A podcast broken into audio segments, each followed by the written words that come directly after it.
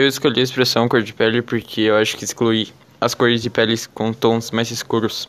E então acho essa expressão racista.